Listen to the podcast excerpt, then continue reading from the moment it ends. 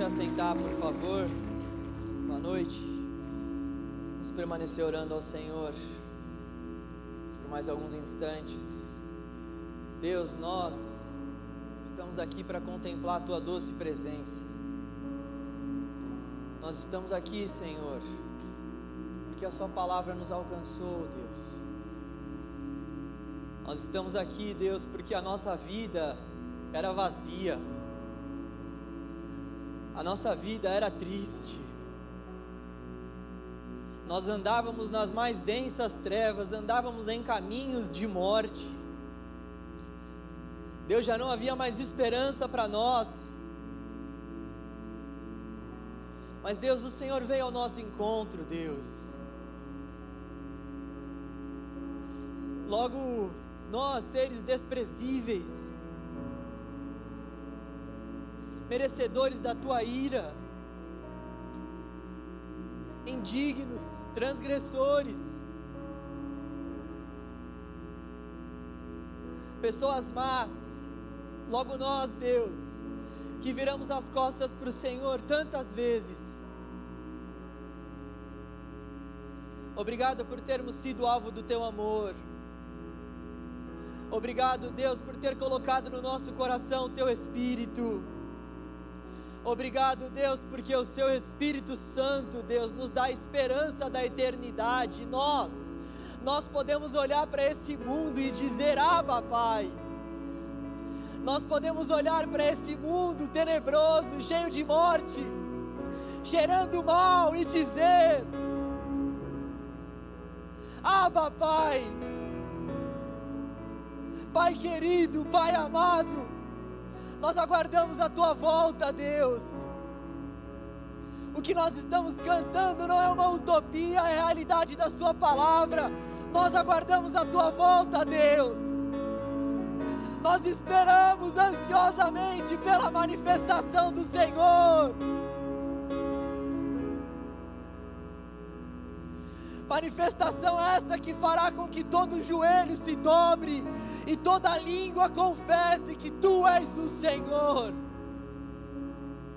Não existe nenhum outro além de ti, nem nos céus, nem na terra. Nenhum outro digno do nosso louvor, nenhum outro digno da nossa prostração, nenhum outro digno da reverência do nosso coração. Tu és único, Deus. Tu és único, Tu és adorado. Se revele a nós, Deus, essa é a nossa oração.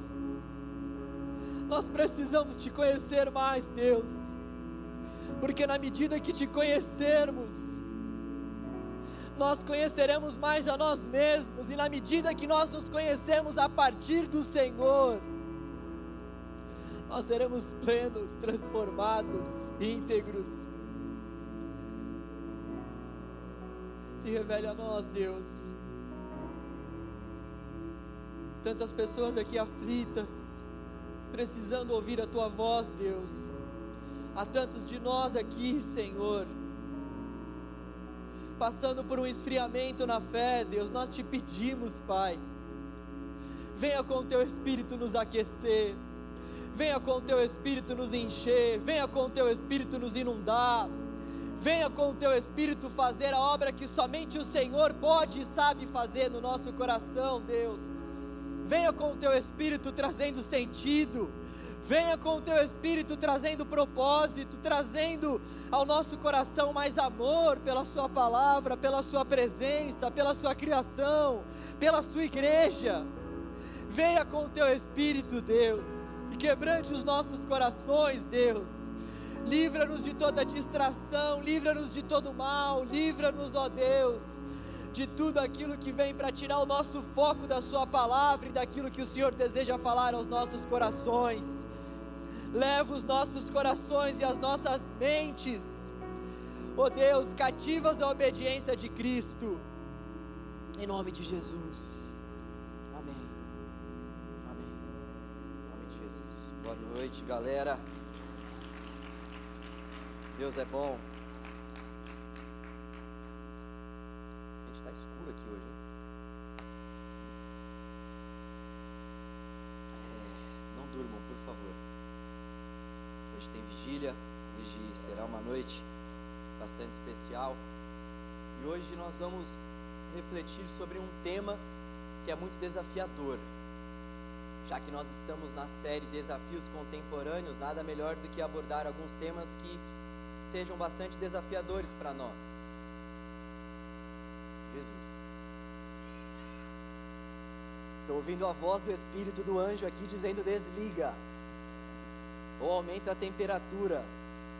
Eu converso com algumas pessoas que sentam mais ali no fundo e o clamor dessas pessoas a mim é: Pastor, por favor, aumente esse ar, pastor. É verdade ou não é, galera do fundo? Vamos focar aqui. Hoje nós vamos falar sobre imoralidade sexual. Imoralidade sexual. No ano passado, no mês 10, essa mesma série Desafios Contemporâneos, eu falei, so, eu falei sobre o cristão e a prática homossexual.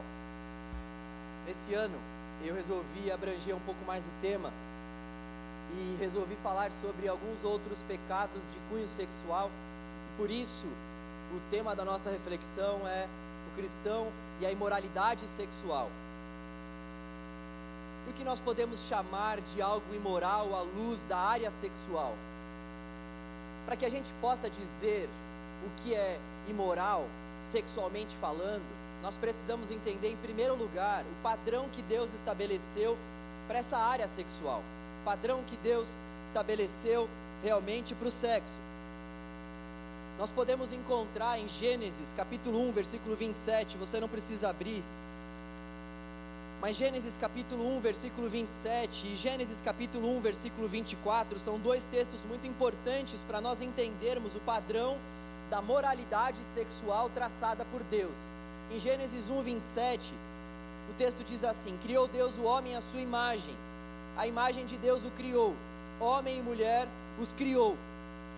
Gênesis 1, 24: Por essa razão, o homem deixará pai e mãe e se unirá à sua mulher e eles se tornarão uma só carne. Nós vemos então em Gênesis 1, 27 o padrão de Deus para a criação dos seres humanos. Deus criou o homem, Deus criou a mulher, Deus criou Adão e Deus criou Eva. E nós vemos em Gênesis 1, 24 o padrão de Deus para a união entre esse homem e essa mulher. Deus cria e Deus estabelece o padrão. E não poderia ser diferente. Se nós realmente estamos atrás do padrão da moralidade sexual, nós precisamos necessariamente recorrer àquele que criou não somente os seres humanos, mas como o próprio sexo em si. E é importante também nós entendermos que sempre quando a gente fala sobre esse tipo de assunto, ainda mais dentro da igreja, existem alguns pressupostos que nos acompanham. E o pressuposto principal que deve nos acompanhar é que nós entendemos que a palavra de Deus é normativa, a palavra de Deus, ela dita as normas da nossa vida. A palavra de Deus rege o nosso viver, o nosso pensar, o nosso sentir, o nosso olhar. Então, quando nós refletimos sobre esse tema da imoralidade sexual, o nosso pressuposto é a palavra de Deus, a nossa base é realmente a palavra de Deus e aquilo que nós podemos extrair dela. E em relação a essa área da, da moralidade sexual que nós vemos sendo traçada lá em Gênesis, talvez você possa dizer assim, mas afinal de contas, para que a gente possa estabelecer o ensino, é importante que aquele determinado ensinamento apareça tanto no Antigo Testamento quanto no Novo Testamento. Essa é uma regra hermenêutica. Isso acontece com grande parte das nossas doutrinas. Nós vemos uma doutrina realmente sendo estabelecida, não necessariamente, não comumente, apoiada somente em um único texto. Algumas poucas doutrinas nós acabamos apoiando em um único texto que acaba sendo muito claro, uma palavra de Jesus, por exemplo. Aí nós podemos pegar e falar isso é uma doutrina. Agora, em normas gerais, nós necessariamente precisamos ver se aquilo que está sendo dito, sobretudo quando esse texto aparece somente no Antigo Testamento, nós precisamos necessariamente ver se o Novo concorda com aquele texto, corrobora com aquela afirmação que está sendo feita.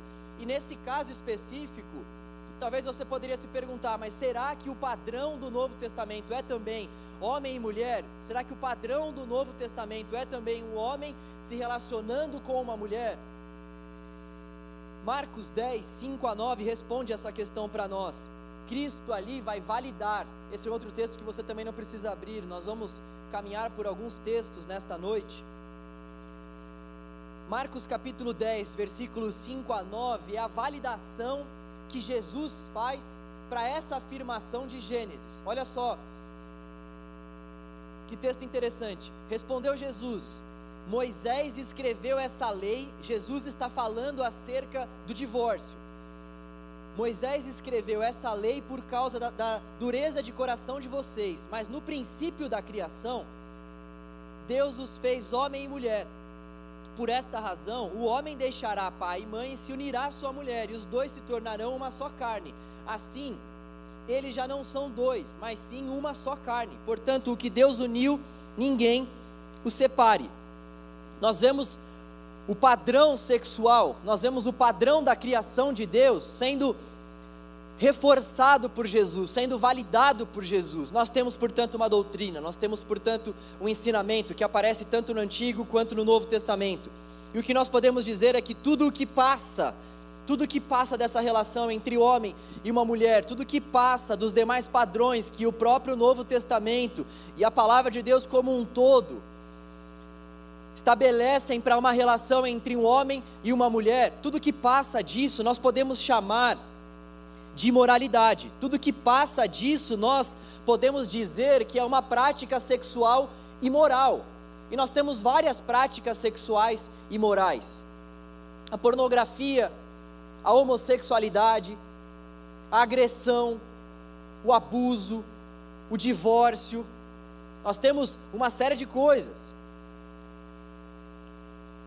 E o foco que eu gostaria de, de estabelecer hoje aqui para nós, uma vez que são muitas as imoralidades e nós não conseguiríamos trabalhar com todas elas aqui, eu gostaria de dar uma ênfase maior em duas: a homossexualidade e a pornografia, que talvez sejam as duas que mais ocupem a nossa mente como jovens cristãos, e mais também por mais que não venham ocupar a nossa mente, ocupem a nossa sociedade, são assuntos que estão aí em voga. Eu gostaria de dividir essa nossa reflexão em alguns pontos.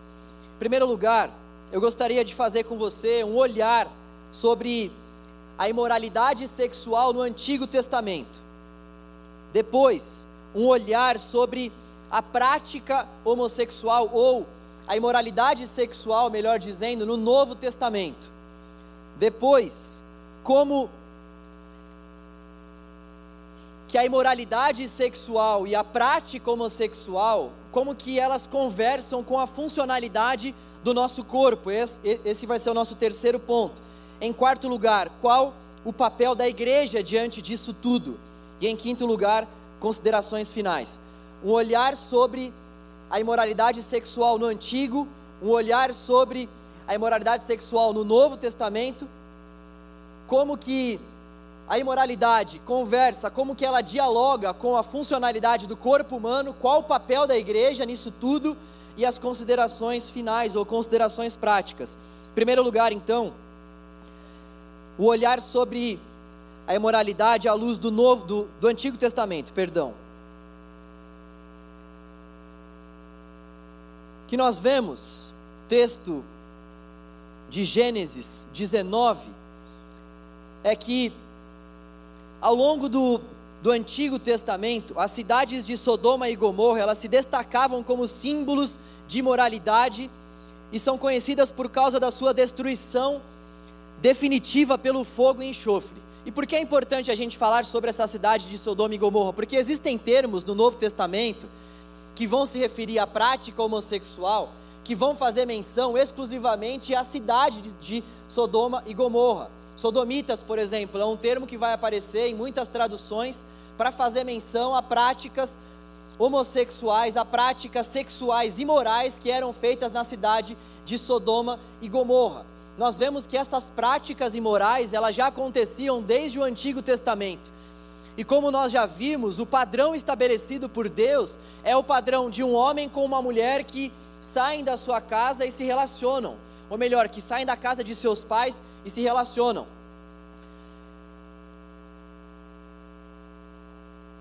Agora falando sobre a prática homossexual ou sobre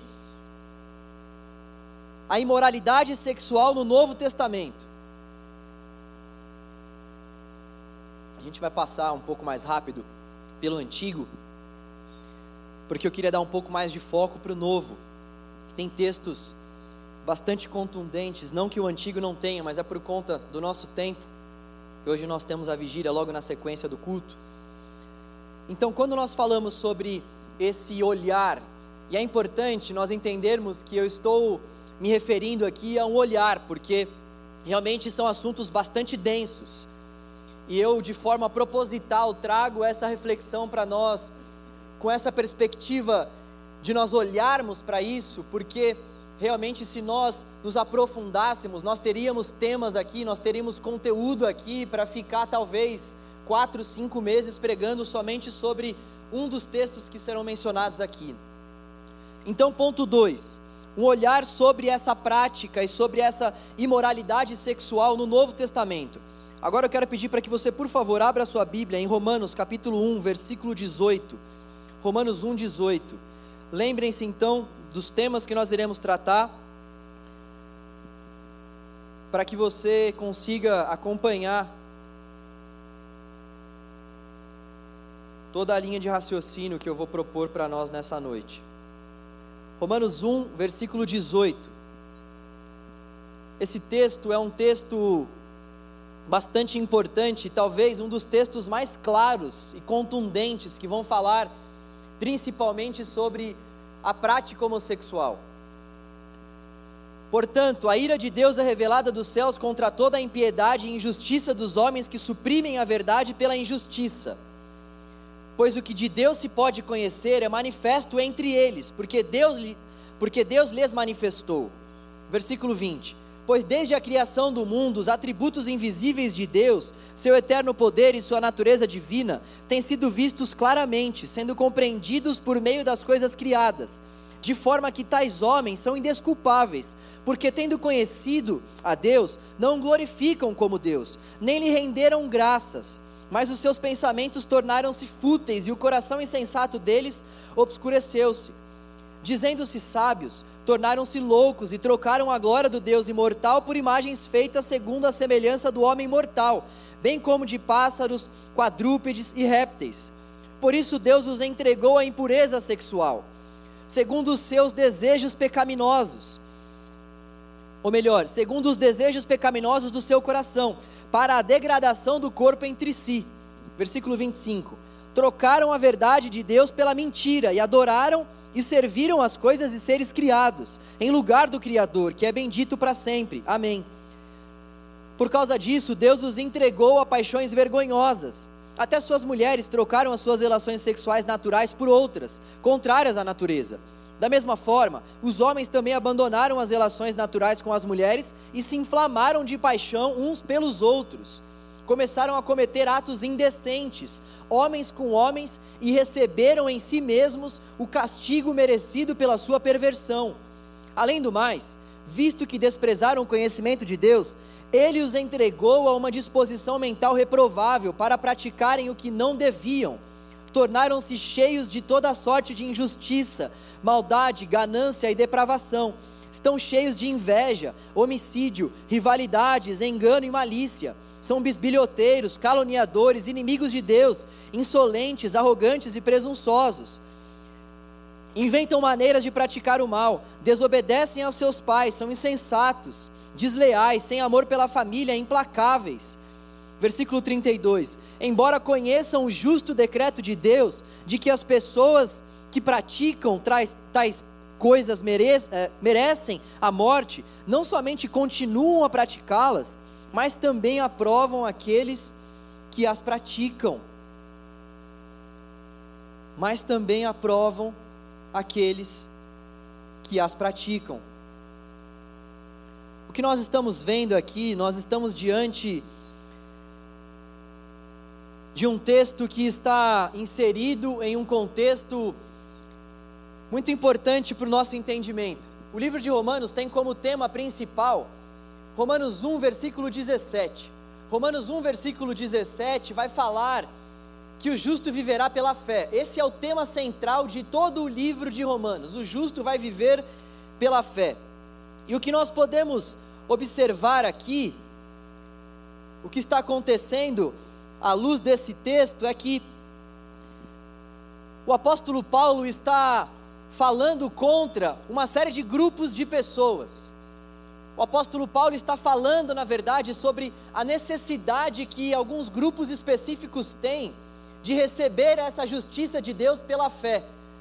Ele vai falar sobre os pagãos terem essa necessidade, ele vai falar sobre os gentios terem essa necessidade, ele vai falar mais para frente sobre os judeus terem essa necessidade, e ele vai terminar esse bloco falando sobre a necessidade da justiça de Deus no capítulo 3, a partir do versículo 21. E ele, ele ele dá um fechamento para esse subtema, justamente dizendo que todos estão afastados da glória de Deus. Olha só que linha de raciocínio interessante. Ele começa então falando que o justo vive pela fé, e ele começa falando sobre a necessidade que todos nós temos dessa justiça de Deus. Ou seja, essa necessidade que todos nós temos de sermos inocentados por Deus e ele então vem trabalhando alguns grupos específicos, ele vai falar sobre o grupo dos imorais nesse texto que nós lemos. Vai falar que essas pessoas, assim como os demais grupos que ele já havia apresentado e que ele ainda vai apresentar ao longo dos capítulos, ele vai reforçar o fato de que todos esses grupos carecem dessa glória, dependem dessa glória, estão afastados da presença manifesta de Deus. Ele então vai trazer a nós sobretudo no versículo 28, ou melhor, 26 e 27. Gostaria de ler novamente esses versículos, por causa disso, ou seja, por causa do fato dessas pessoas terem virado as costas para Deus, o que nós estamos diante aqui é do seguinte fato: Deus se manifesta por meio das coisas criadas, e essa revelação que se dá na criação é indesculpável para que todos nós, para que a raça humana não chegue ao conhecimento de Deus, ainda que não, ainda que não seja um conhecimento pleno. O que o texto está dizendo aqui é que as próprias obras criadas do Criador, as próprias obras que o Criador criou, fez, estabeleceu com as suas próprias mãos, são indesculpáveis para nós virarmos as costas para Ele são indesculpáveis para nós não o adorarmos, para nós não olharmos para tudo isso e dizermos: existe um Deus que está por trás de toda essa criação. Então nós somos indesculpáveis. E a partir do momento então que nós viramos as costas para Deus, que nós olhamos para todas essas manifestações do Senhor, a partir do momento que a gente olha para um arco-íris e vê todas aquelas cores, a partir do momento que a gente olha para uma floresta e vê aquela imensidão de verde, aquelas tonalidades diferentes de verde que nós nem podemos contar. A partir do momento que a gente olha para a imensidão do mar, e ainda que nós não venhamos ter um conhecimento pleno de Deus, nós não venhamos dar a Ele glória, nós não venhamos dizer existe um Criador, o que esse texto está dizendo para nós é que nós somos indesculpáveis quando nós olhamos para tudo isso e não damos glória ao Criador. E o que esse texto vai dizer em cima desse grupo específico dos imorais é que esse grupo, por ter virado as costas para Deus e por ter desejado viver segundo a sua própria maneira, sobretudo nessa área sexual, como nós vimos aqui, os homens se relacionando com homens, as mulheres se relacionando com mulheres, Deus os entregou. Por causa disso, Deus os entregou a paixões vergonhosas. Até suas mulheres trocaram suas relações sexuais naturais por outras, contrárias à natureza. Da mesma forma, os homens. Nós vemos então que o que está sendo dito aqui para nós é que, quando de fato nós viramos as costas para Deus, quando de fato nós não damos ao Senhor, Criador de todas as coisas, a glória devida e desejamos viver segundo a moralidade que é traçada por nós mesmos, Deus nos entrega a essas paixões. É como se Deus estivesse lavando as suas mãos aqui. É como se Deus estivesse realmente lavando as suas mãos e dizendo para essas pessoas que praticam tais coisas: Eu estou entregando vocês para que vocês vivam isso que vocês estão querendo viver, porque vocês são indesculpáveis, vocês não podem dizer: Eu não me revelei a vocês. Olhem as coisas criadas. E o texto vai falar por três vezes: Deus os entregou, Deus os entregou, Deus os entregou. E não há nada mais triste do que, de fato, nós sermos entregues para vivermos aquilo que o nosso coração traça para nós, aquilo que o nosso coração tem como propósito. Não há nada mais triste do que de fato nós deixarmos os propósitos de Deus de lado e ouvirmos da parte de Deus que Ele vai nos entregar para que a gente viva os nossos próprios propósitos. É isso que está acontecendo aqui. E Deus realmente, Ele está irado justamente pelo fato dessa revelação ser suficiente para que todos nós venhamos dar a Ele glória, honra e louvor. E o ponto principal aqui, para Paulo, é que a ira de Deus sobre os que rejeitam o Senhor como Criador, muitas vezes assume a forma de deixar as pessoas sofrerem as consequências de conseguirem o que desejam. Em outras palavras, nós nos tornamos semelhantes àquilo que nós adoramos. Essas pessoas estão adorando elas próprias. Essas pessoas estão adorando não ao Deus Criador e elas estão se tornando semelhantes àquilo que elas estão adorando. Existe um outro texto que é muito contundente e claro, que vai falar também sobre a prática homossexual, que está lá em 1 Coríntios capítulo 6, versículos 9 e 10. Eu queria que a gente também passasse por esse texto que é um texto muito importante para nós. 1 Coríntios capítulo 6, versículos 9 e 10.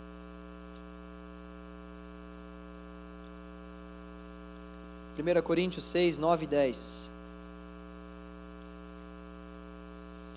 Vocês não sabem que os perversos não herdarão o reino de Deus? Não se deixem enganar, nem imorais, nem idólatras, nem adúlteros, nem homossexuais passivos ou ativos, nem ladrões, nem avarentos, nem alcoólatras, nem caluniadores, nem trapaceiros herdarão o reino de Deus. Assim foram alguns de vocês. Mas vocês foram lavados, foram santificados, foram justificados no nome do Senhor Jesus Cristo e no Espírito do nosso Deus. Nesse texto de 1 Coríntios, capítulo 6, versículos 9 e 10, nós podemos destacar dois principais termos que aqui na nova versão internacional, na NVI, são traduzidos como homossexuais passivos ou ativos. O termo que é traduzido como homossexual passivo é malakoi. E eu não costumo trazer muitos termos gregos aqui. Tem um professor que disse algo que eu nunca me esqueço. Ele fala: João, na pregação você leva a janta. O que ficou na cozinha, você deixa na cozinha.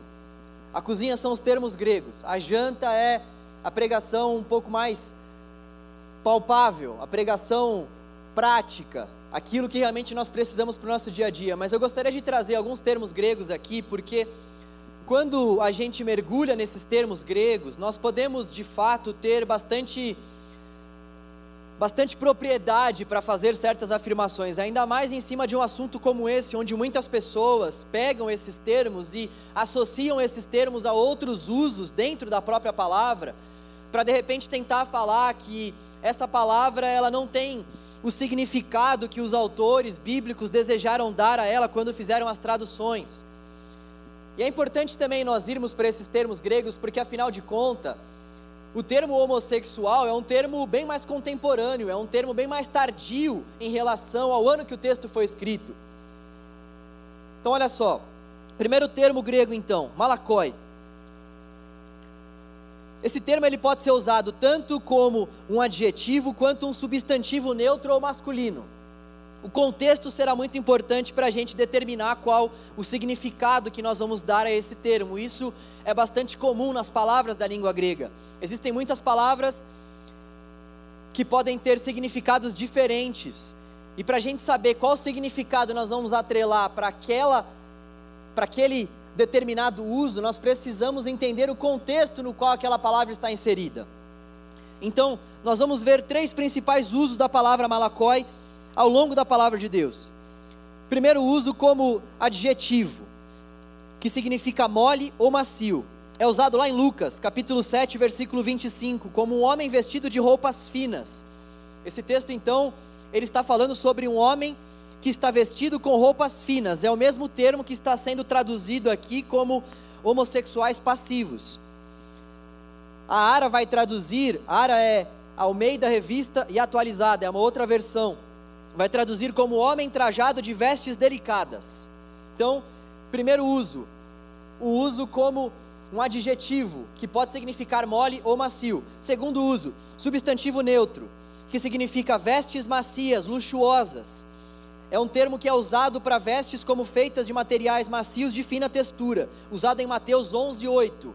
Usado no seguinte contexto: um homem vestido de roupas finas, um homem ricamente vestido, segundo uma outra versão.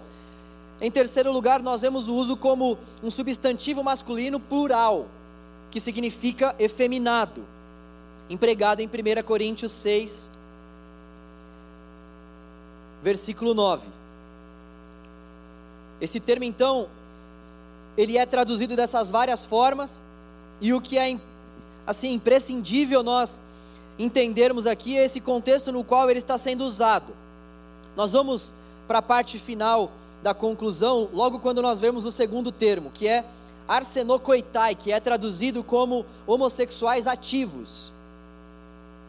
Antes de mais nada, é importante nós entendermos que esse termo malacói, ele é relacionado a homens e meninos que se permitem serem usados homossexualmente. Também pode haver esse, essa conotação para esse termo. Essa palavra específica conota então passividade e submissão. Segundo termo, que é traduzido como homossexuais ativos, arsenocoitai. Essa palavra tem somente um tipo de uso, substantivo masculino plural que significa homossexual, sodomita, sodomita, que vem lá de Sodoma. Gênesis 19, que é uma cidade que tinha práticas sexuais bastante imorais. Pederasta também, que é um outro termo que nós vemos sendo bastante associada, ou melhor, associado à filosofia grega, aonde um homem mais velho abusava de um homem mais novo, ou melhor, de um menino mais novo, de alguém que nem era um homem formado ainda. E também pode significar o homem que é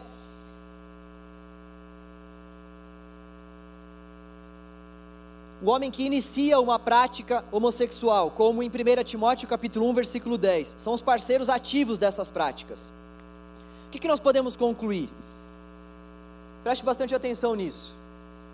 Olha só o que eu escrevi aqui.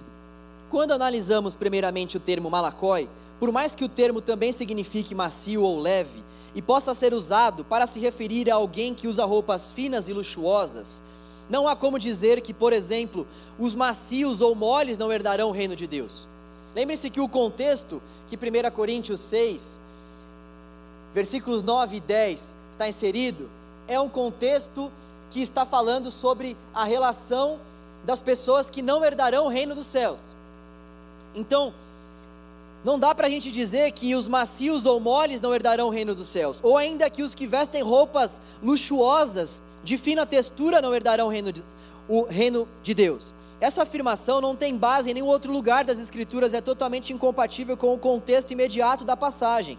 Caso isso fosse verdade, nem Jesus, nem Salomão, nem Jacó e nem José poderiam herdar o reino de Deus. Jesus usou uma túnica fina para a época, sem costuras. João capítulo 19, versículos 20, 23 e 24. Salomão se vestia maravilhosamente bem. 1 Reis capítulo 10. E Jacó deu, a, deu a, a José uma túnica especial. Gênesis 37, 3 e 4. Além disso, o segundo termo grego que aparece no, no texto, arsenokoitai, possui uma relação clara com o termo citado anteriormente. Arsenoicotes, que é uma palavra derivada de arsenocoitai, significa sodomita, homossexual. Ainda que o termo homossexual seja tardio, contudo, o conceito que ele apresenta remete claramente a um comportamento sexual pecaminoso entre pessoas do mesmo sexo. Esta era uma prática, essa era uma das principais práticas dos moradores de Sodoma. Então, ainda que nós tenhamos que concordar com o fato de que esse termo homossexual, prática homossexual, homossexual ativo, homossexual passivo, ainda que nós devamos concordar com o fato de que esse termo é bastante subsequente em relação ao texto, não há como nós discordarmos gramaticalmente falando que realmente esses termos estão sendo utilizados para falar sobre uma prática sexual imoral contrária à prática que Deus estabeleceu. Nós temos, portanto, até aqui no Novo Testamento um texto extremamente claro que vai falar que as mulheres elas buscavam outro padrão de naturalidade para suas relações e os homens também deturpavam esse padrão que Deus estabeleceu de maneira natural e buscavam se relacionar com outros homens. Então, um texto extremamente taxativo e claro que vai recriminar a união sexual entre duas mulheres e dois homens.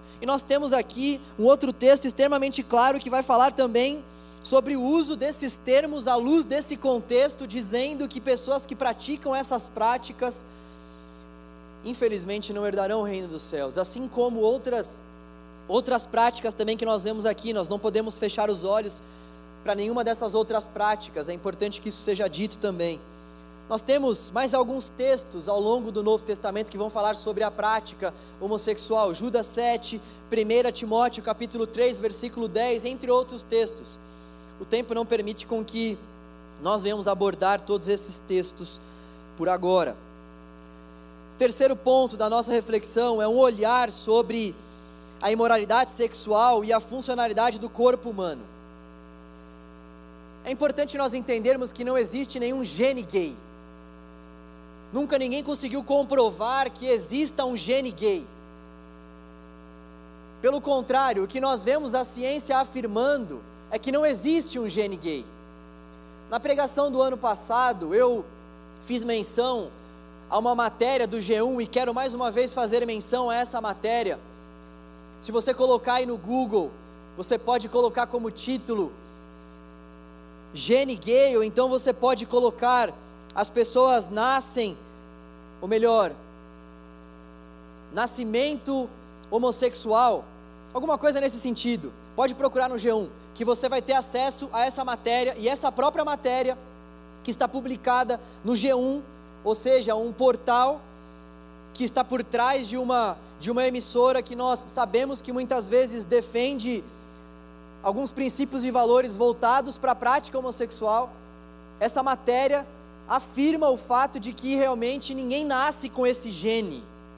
E nós podemos dizer, à luz da ciência, à luz da psicologia também, que a, a, o fator principal para que a prática homossexual venha acontecer ou não é o fator comportamental, é o fator ambiental, o fator que vai falar para nós sobre o ambiente no qual essa pessoa vive, cresce as pessoas que essa pessoa se relaciona ao longo da sua vida, desde a sua, desde a sua tenra infância, desde a sua fase mais nova. Então nós vemos que a orientação sexual, ela é realmente uma construção. E nós não podemos dizer que ela é de ordem então genética, nesse sentido de que exista um gene gay. Essa matéria de 29 de 8 de 2019. Isso coloca realmente a homossexualidade no campo do comportamento, ou seja, a homossexualidade não pode ser colocada em pé de igualdade com a nossa pele, com a nossa cor. E é muito importante isso, porque constantemente nós vemos as pessoas tentando colocar a homossexualidade não nesse pedestal do comportamento, mas tentando colocar a homossexualidade como uma identidade. Como, por exemplo, a cor da pessoa, como a raça da pessoa. E se nós dissermos que a homossexualidade faz parte da identidade da pessoa, então realmente não tem como a gente discordar disso. Como é que você vai discordar do fato de uma pessoa ser negra? Ah, eu sou, eu sou negro, discordo. Tem como discordar?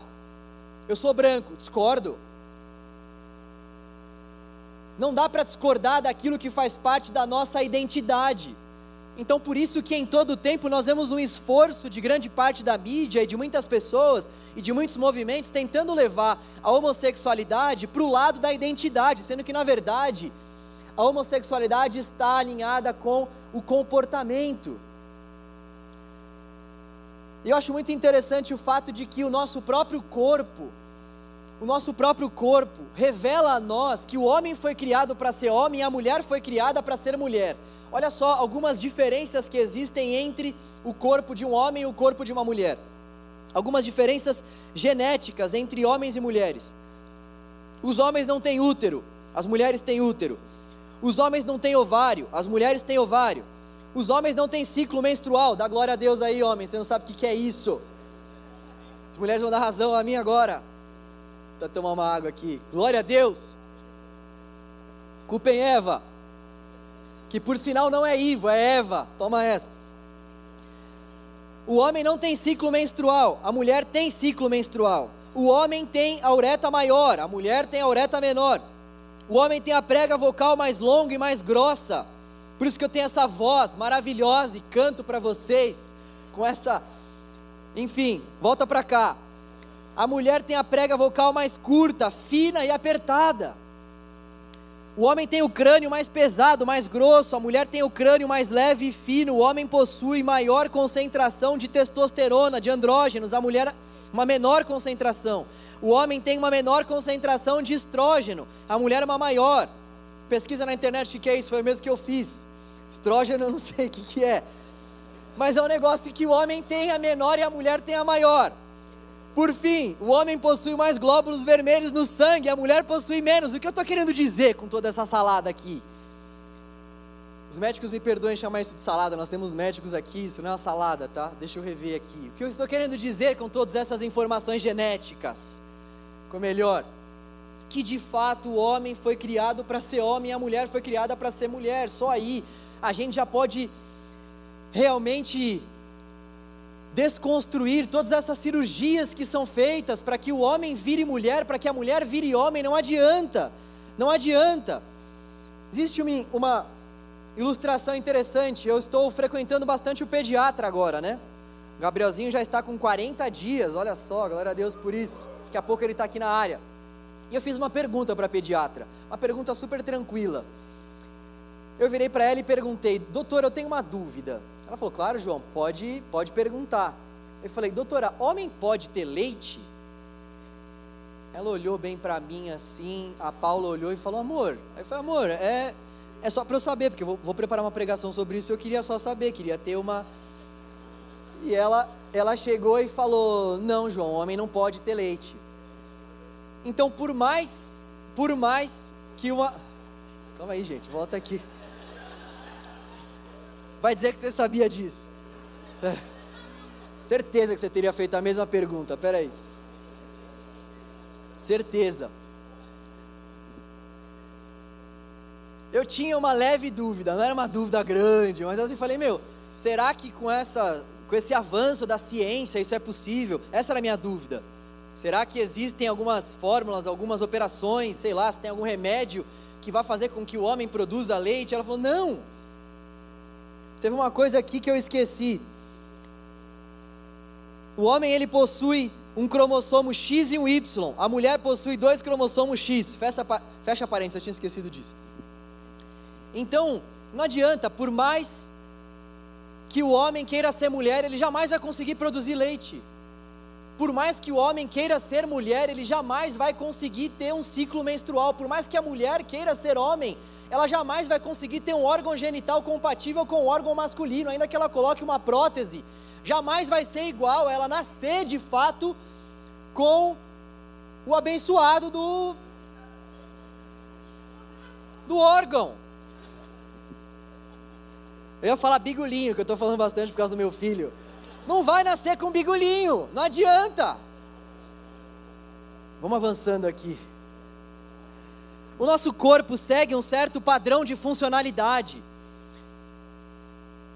O nosso corpo segue esse padrão de funcionalidade. E não adianta eu dizer, por exemplo, para os meus ouvidos: ó, oh, come aí. Não adianta eu dizer para o meu estômago: que ele deve bater. Essa é a função do coração.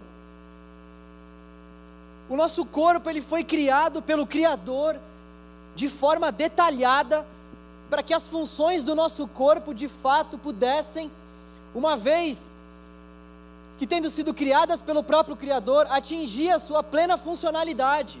E, sobretudo, no que diz respeito à parte sexual, Deus criou um órgão para a mulher e Deus criou um órgão para o homem, para que no casar desses órgãos, para que na relação desses dois órgãos, o homem e a mulher de fato pudessem ter uma relação plena. Não dá para dizer que nós teremos uma relação plena usando um órgão que é especificamente usado para ser um órgão excretor. Não dá para a gente olhar para o nosso órgão excretor e querer dar uma nova função a ele, uma função genital, a um órgão que não tem uma função genital. O nosso corpo não foi preparado para isso, o nosso corpo não foi preparado para funcionar dessa forma. E é interessante esse ponto 3 aqui da nossa reflexão. Nós vimos então que tanto o Antigo quanto o Novo Testamento vão recriminar essas práticas imorais, sobretudo a prática da prática, ou, ou melhor, a prática homossexual. E agora nós estamos vendo que à luz da própria ciência, à luz da própria funcionalidade do corpo humano, essa prática, ela não se sustenta. A própria ciência pode afirmar a nós que essa prática é insustentável que essa prática não pode ser sustentada pelas funções que o nosso corpo recebeu daquele que nos criou, e você pode dar o nome que você quiser para aquele que nos criou em relação a esse ponto de vista aqui.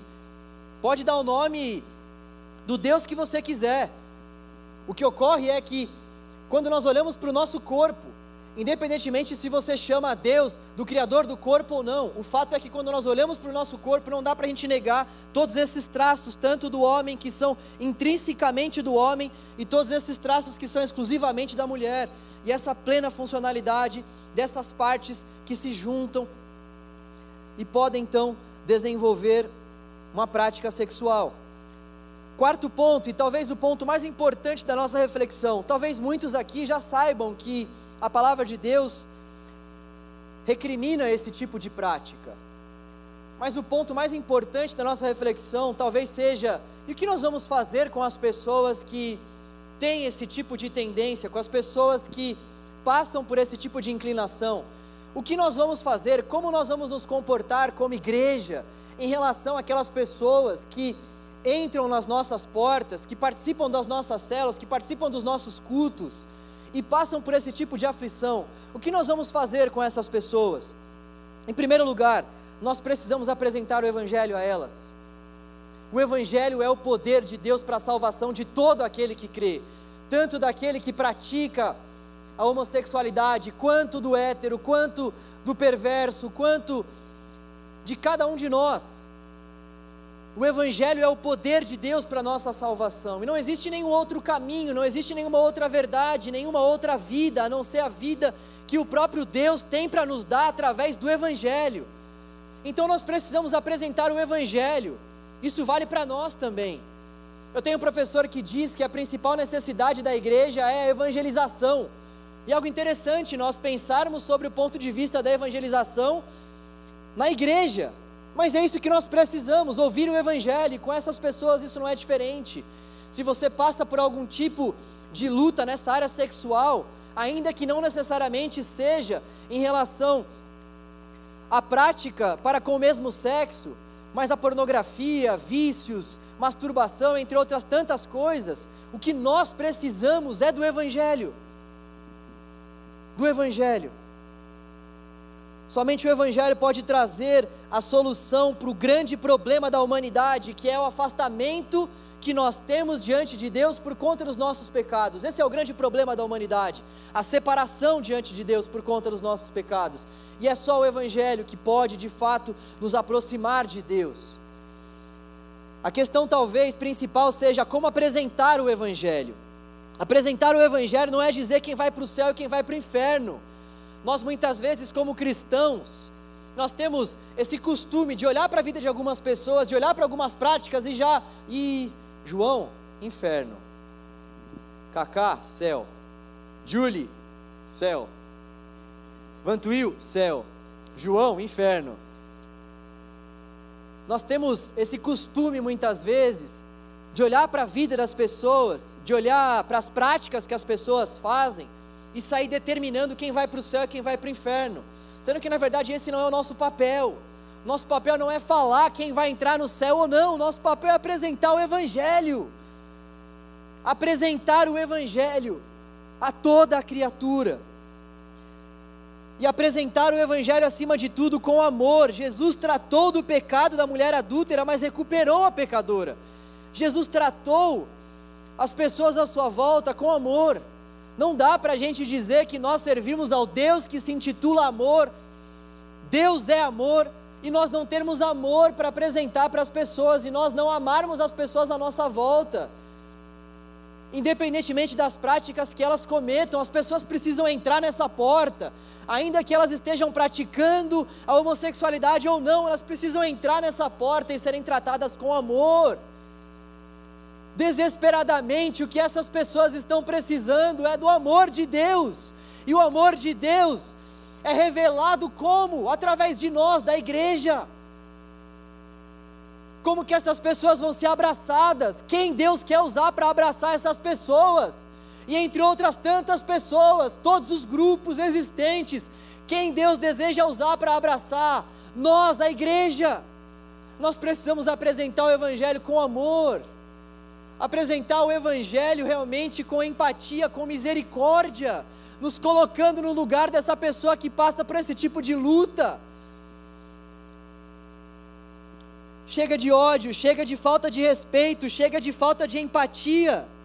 E é claro que quando nós falamos sobre nos relacionarmos, apresentarmos o Evangelho com amor, um dos traços principais do amor é a correção. Quem ama, corrige. Deus nos ama e por isso Ele nos corrige. A correção é uma das principais marcas do amor. No entanto, essa correção deve ser feita de, de forma empática, essa, essa correção ela deve ser feita como o Senhor deseja que nós venhamos fazer à luz do texto. Uma segunda coisa que nós, como igreja, precisamos fazer, que tem a ver justamente com essa correção, é exortar. O Evangelho não poupa ninguém. Nós precisamos confrontar os pecados uns dos outros. Isso, eu volto a dizer, não vale somente para quem passa por um pecado na área sexual, isso vale para todos nós. Nós somos a habitação do Espírito, então a própria palavra de Deus vai dizer que nós devemos confrontar uns aos outros. E uma das principais marcas de um cristão é justamente a luta contra os seus pecados. Estava acompanhando uma vez alguns anos atrás, uma pessoa que estava passando por algumas dificuldades nessa área da homossexualidade, e o que a pessoa que estava passando por essa dificuldade me disse foi o seguinte: João, por que, que eu tenho que lutar contra algo que eu não quero sentir? Por que, que eu tenho que ficar lutando contra algo que eu muitas vezes não quero sentir? Será que essa não é uma clara manifestação, não é um claro sinal de que eu não devo lutar contra isso? Porque eu não quero sentir, eu sinto, então por que, eu devo lutar contra? E eu disse justamente isso para ele, uma das principais marcas, se não a principal marca da nossa caminhada com Cristo é a luta contra os nossos pecados. Não é somente porque eu sinto algo, porque eu penso algo, que eu vou dar vazão para aquilo. Pelo contrário, eu penso e sinto muitas coisas que eu não deveria pensar e sentir. Mas é aí justamente que o Espírito Santo de Deus entra para consertar o meu coração, para exortar a minha vida, para me aproximar do centro da vontade de Deus, para ajustar o meu coração com a vontade do Pai. Então, esse é um dos principais papéis do Espírito mesmo, ele vai ajustando a nossa vida. Então, se você passa por esse tipo de desejo, não ache que por passar você deva dar vazão a esse desejo, porque nós, como cristãos, precisamos lutar contra os desejos que vêm da nossa carne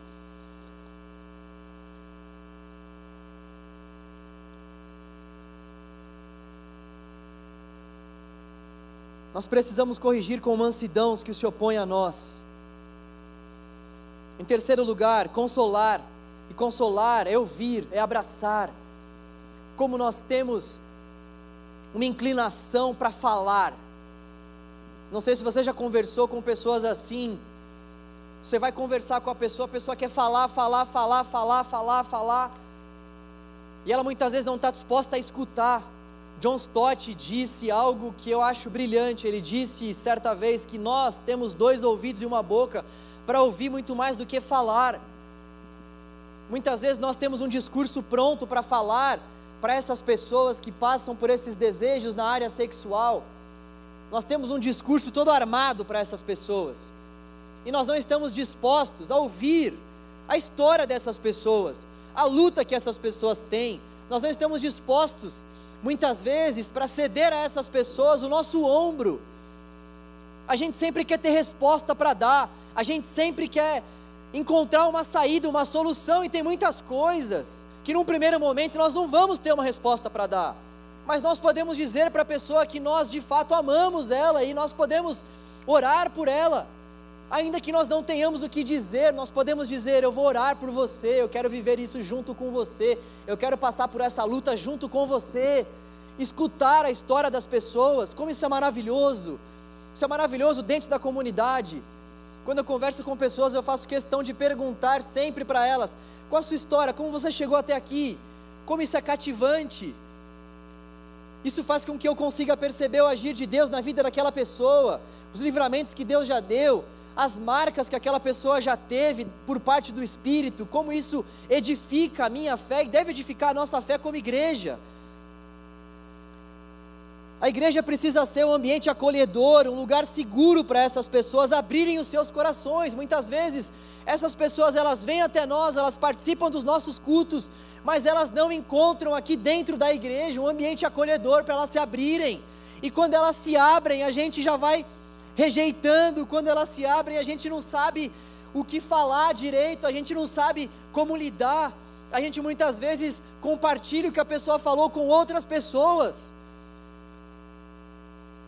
E eu reforço, muitas vezes nós não vamos saber lidar mesmo, tem muitos assuntos densos, isso de cunhos diversos, mas nós somos a habitação do Espírito e podemos ao menos orar por, por essa pessoa, apresentar o Evangelho a ela e pedir ajuda nós temos profissionais maravilhosos aqui na nossa igreja. Nós temos líderes de cela, pastores, pessoas que talvez possam te auxiliar naquilo que você ainda não encontrou resposta. Em quarto lugar, o que a igreja precisa fazer? Edificar essas pessoas. E talvez você possa dizer assim: mas esses não são papéis do Espírito.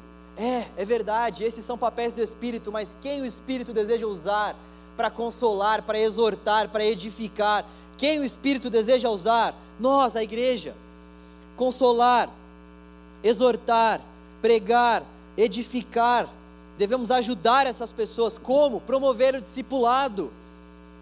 Imitar a Jesus de tal modo que essas pessoas desejem também imitar a Jesus. Estudar a palavra com essas pessoas. Orar com a pessoa Queria fazer algumas considerações finais rápidas. Gente, eu estou ofegante aqui. Falar sobre esse tema em 30, 35 minutos é um desafio. Queria fazer algumas considerações finais. Primeiro lugar, queria falar para você que passa por algum tipo de conflito nessa área sexual. Seja lá a prática homossexual, seja lá o vício da masturbação, seja lá a pornografia, você que passa por algum tipo de questão sexual, ou até mesmo você que não passa, mas que certamente vai precisar aconselhar algumas pessoas e vai ter que lidar com isso ao longo da sua vida. Primeira consideração final que eu gostaria de fazer: a esperança. A esperança de vermos o Senhor e morarmos com Ele por toda a eternidade e se tão somente nós lutarmos contra os nossos pecados. A esperança, a esperança de fato de que se nós lutarmos contra os nossos pecados, nós iremos herdar o reino dos céus. A esperança para nós de que essa luta ela vai passar. A esperança para nós de que haverá um momento onde não vai haver mais nenhum tipo de luta, de ódio, de rancor, de tristeza. Isso precisa nortear o nosso coração. Eu me compadeço da sua dor, meu querido irmão e minha querida irmã. Eu já acompanhei muitas pessoas que passam por dificuldades nessas áreas. É uma dor que parece que não tem fim, mas vai ter fim. Há uma esperança. Há uma esperança sendo traçada no Evangelho de Jesus Cristo para todos aqueles que lutam contra os seus pecados. O texto de 1 Coríntios capítulo 6, versículo 11 vai dizer: Assim foram alguns de vocês. Assim foram alguns de vocês. A esperança. Em segundo lugar, é preciso querer lutar. É preciso querer lutar, e para querer lutar é preciso enxergar de fato que essa é uma prática que, conforme as Escrituras Sagradas nos apresentam, é uma prática que vai na contramão daquilo que Deus deseja para mim e para a sua vida. Enquanto você realmente não cair em si de que é um pecado, de que praticar a homossexualidade, de que praticar a pornografia, de que continuar com esses vícios seja um pecado, você não vai lutar. É preciso que você de fato enxergue que a palavra de Deus, a palavra inspirada pelo próprio Deus, diz a nós que esse tipo de prática e de vida não é aquilo que Deus traçou para nós, errar o alvo. Errar o alvo nós continuarmos com essas práticas.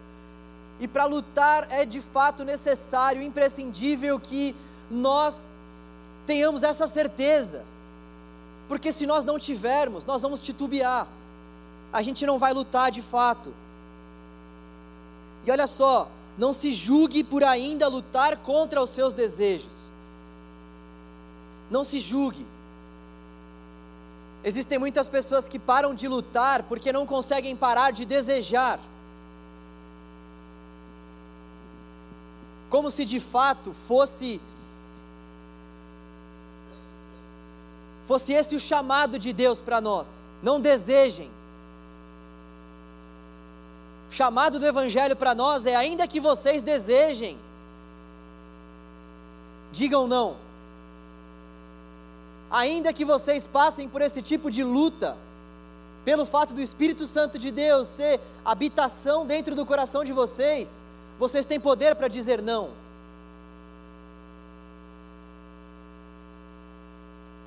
Então nós não recriminamos as pessoas que têm esse desejo. Como eu disse anteriormente, eu tenho certeza que você talvez não tenha algum desejo nessa área, por exemplo, da homossexualidade, mas tem desejos extremamente perversos. E vai continuar tendo até o Senhor te chamar. Só que o ponto determinante é: você está lutando contra esses desejos ou não? Até que ponto você luta contra esses desejos? Até que ponto você tem esses desejos de maneira que esses desejos ocupam o centro do seu coração, ou você tem permitido com que de fato o Espírito seja o centro do seu viver e da sua vida? E nós precisamos entender que esse processo de luta, ou melhor, que essa, que essa luta envolve um processo querer lutar e entender que a luta é um processo, que nós não vamos realmente deixar de sentir do dia para a noite. E tem muitas pessoas, inclusive nessa área sexual, sobretudo em relação à homossexualidade, que não vão deixar de sentir para o resto de suas vidas. Existem muitas pessoas que terão de fato que apelar para o celibato.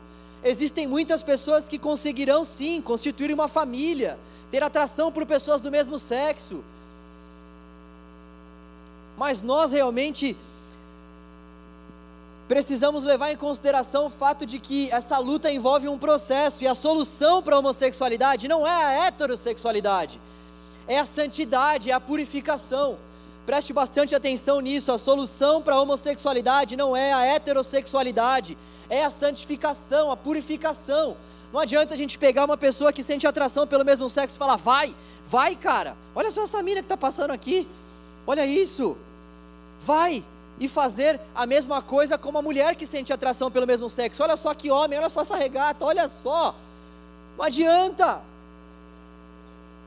Não adianta. E a gente muitas vezes tenta fazer isso. A solução para a homossexualidade não é a heterossexualidade, é a santificação, é a pureza. O que nós temos que promover para essas pessoas é a pregação do Evangelho, é fazer com que de fato elas ouçam a voz do Espírito e busquem a purificação dos seus corações.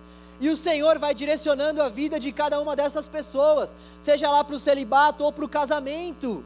Mas o que nós temos que ter em mente então é que a luta envolve um processo, e nós não podemos deixar de lutar. Quarto lugar, toda tentação é suportável. Você e eu não seremos tentados além daquilo que nós podemos suportar. 1 Coríntios 10, 13, esse versículo precisa estar na nossa mente, no nosso coração. Não sobreveio sobre nós tentação que não fosse humana, tentação que não fosse de fato passível de ser suportada. E juntamente com a tentação, nosso Senhor promove um escape. Isso é algo que deve fazer com que a gente olhe para as nossas crises, para os nossos conflitos, para as nossas lutas e diga: Senhor, eu sei que eu posso suportar. E não é autoajuda, não é palavra de autoajuda. A força não está em nós mesmos, a força vem do alto. Nós podemos suportar porque o Senhor mora em nós. Nós podemos suportar porque o Espírito intercede por nós com gemidos inexprimíveis, endireita a nossa oração. Nós podemos suportar porque o próprio Deus é conosco, o próprio Deus vive dentro de nós e por isso que nós podemos suportar. E em quinto e último lugar, é preciso buscar ajuda. É preciso buscar ajuda. Nós não vamos conseguir viver a vida cristã sem buscar ajuda. O nosso Deus nos colocou dentro de uma comunidade e não deu todos os dons a uma só pessoa, justamente porque nós precisamos uns dos outros. Nós precisamos dos dons que existem na vida um do outro. Nós precisamos, de fato, mergulhar na comunidade, mergulhar para essa vida em comunidade. Nós precisamos buscar ajuda na comunidade. Nós precisamos entender que Deus usa pessoas dentro da comunidade. Nós precisamos, de fato, buscarmos aquelas pessoas que Deus está colocando à nossa volta para que nós sejamos ministrados pelo Senhor através da vida dessas pessoas. E como eu disse, existem muitos profissionais competentes, existem muitos profissionais altamente capacitados que, juntamente com o texto, que juntamente com a palavra de Deus, podem nos auxiliar muito.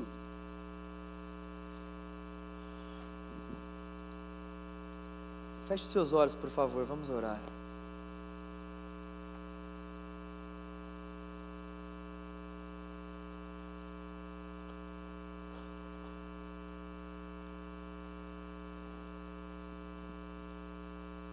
Senhor, obrigado pela Sua palavra, Deus. Obrigado pela Sua palavra, Deus. Nós acreditamos que a Sua palavra é poder de Deus, poder do Senhor para a nossa salvação. Nós acreditamos que o Seu Evangelho é tudo que nós precisamos, Deus. Nós acreditamos do fundo do nosso coração, Pai, que tudo o que está contido na Sua palavra, Deus, deve reger a nossa vida, é norma para nós, Deus. Nós te damos graças porque o Senhor se revelou a nós através da palavra, Pai. Senhor, nós queremos te pedir para que a Sua palavra penetre os nossos corações e as nossas mentes. Nós queremos te pedir, Deus, para que a Sua palavra seja conforto para todos aqueles que passam por angústias, por todos para todos aqueles que passam por lutas, Senhor. Nós queremos te pedir para que a Sua palavra, Pai, e somente a Sua palavra, possa de fato, Senhor, normatizar a nossa vida, a nossa conduta, Deus. Oh Deus, nós queremos orar também por todas aquelas pessoas que estão mergulhadas em vícios, em práticas pecaminosas. Oh Deus, nós queremos te pedir, Senhor, para que a nossa comunidade seja uma comunidade acolhedora. Nós queremos te pedir para que a nossa comunidade seja uma comunidade que abraça, que ama. Oh Deus, com que pessoas que estão vivendo, Senhor, nessas práticas, entrem por essa porta e se sintam amadas. Entrem por essa porta e se sintam respeitadas por nós, Deus. Oh Deus, com que nós venhamos também exortar essas pessoas, porque o amor, Deus, tem como marca principal a correção. Dê-nos palavras de sabedoria, palavras de conhecimento, para que essas pessoas, Senhor, sejam exortadas e outras tantas pessoas também que estão vivendo no pecado sejam exortadas e edificadas pelo Teu Espírito, Deus. E nós então sejamos uma comunidade separada para a Tua glória, uma comunidade limpa, uma comunidade santa. Oh Deus, ajude essas pessoas, Senhor, que muitas vezes têm passado por essas lutas. Louvado seja o teu nome, Deus, por todos aqueles que têm lutado. Continue fortalecendo essas pessoas, ó Deus. Continue dando a essas pessoas graça, sabedoria. Continue dando a essas pessoas vigor, força. Ó Deus, Continue dando a essas pessoas o teu espírito, Deus. Continua, Senhor. Livra, Pai, livra-nos de todas as tentações. Livra-nos de todas as tentações, Deus. Livra-nos, Pai.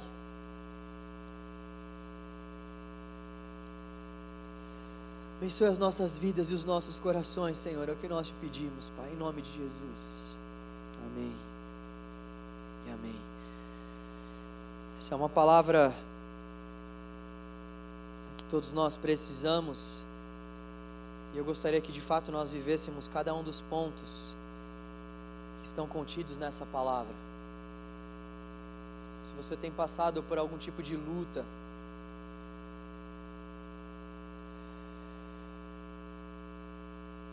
procure chamar essa luta de pecado. Isso vai fazer com que você encare essa luta de outra forma. Se você tem passado por esse tipo de pecado, entenda que a orientação bíblica para nós é que nós de fato devemos arrancar o olho. O texto vai dizer que nós precisamos sim arrancar o olho no sentido de que nós precisamos fazer morrer essa nossa natureza pecaminosa. Lembre-se de que você não será tentado além daquilo que você possa suportar. Lembre-se de que há ajuda disponível na comunidade. Lembre-se de que o Senhor está de braços abertos para te receber, para te amar. Isso envolve correção, isso envolve exortação, isso envolve mudança de vida, mas todas as mudanças promovidas pelo Senhor são mudanças para nossa edificação, para nossa para o nosso amadurecimento para que nós venhamos ter plena satisfação nele. Deus abençoe a sua vida. Gostaria que você de fato pudesse me procurar se você está passando por alguma luta nessa área. Vai ser um prazer poder conversar com você. Vai ser um prazer poder ouvir a sua história. Vai ser um prazer poder sentar com você e chorar o seu choro e se alegrar com as suas alegrias e caminhar com você. Eu espero que você encontre aqui na nossa comunidade, você que está passando por esse tipo de luta, eu espero do fundo do meu coração, eu oro por isso, sendo pastor dessa comunidade. Eu oro para que você esteja encontrando aqui pessoas que te amem. Pessoas que muitas vezes já souberam das suas lutas e mesmo assim continuam te amando. É isso que eu espero que aconteça aqui no canal. Eu espero que de fato nós venhamos amar uns aos outros, de modo que nós venhamos constranger uns aos outros com o nosso amor. E não somente constrangermos uns aos outros com o nosso amor, mas revelarmos, revelarmos Jesus através do nosso amor.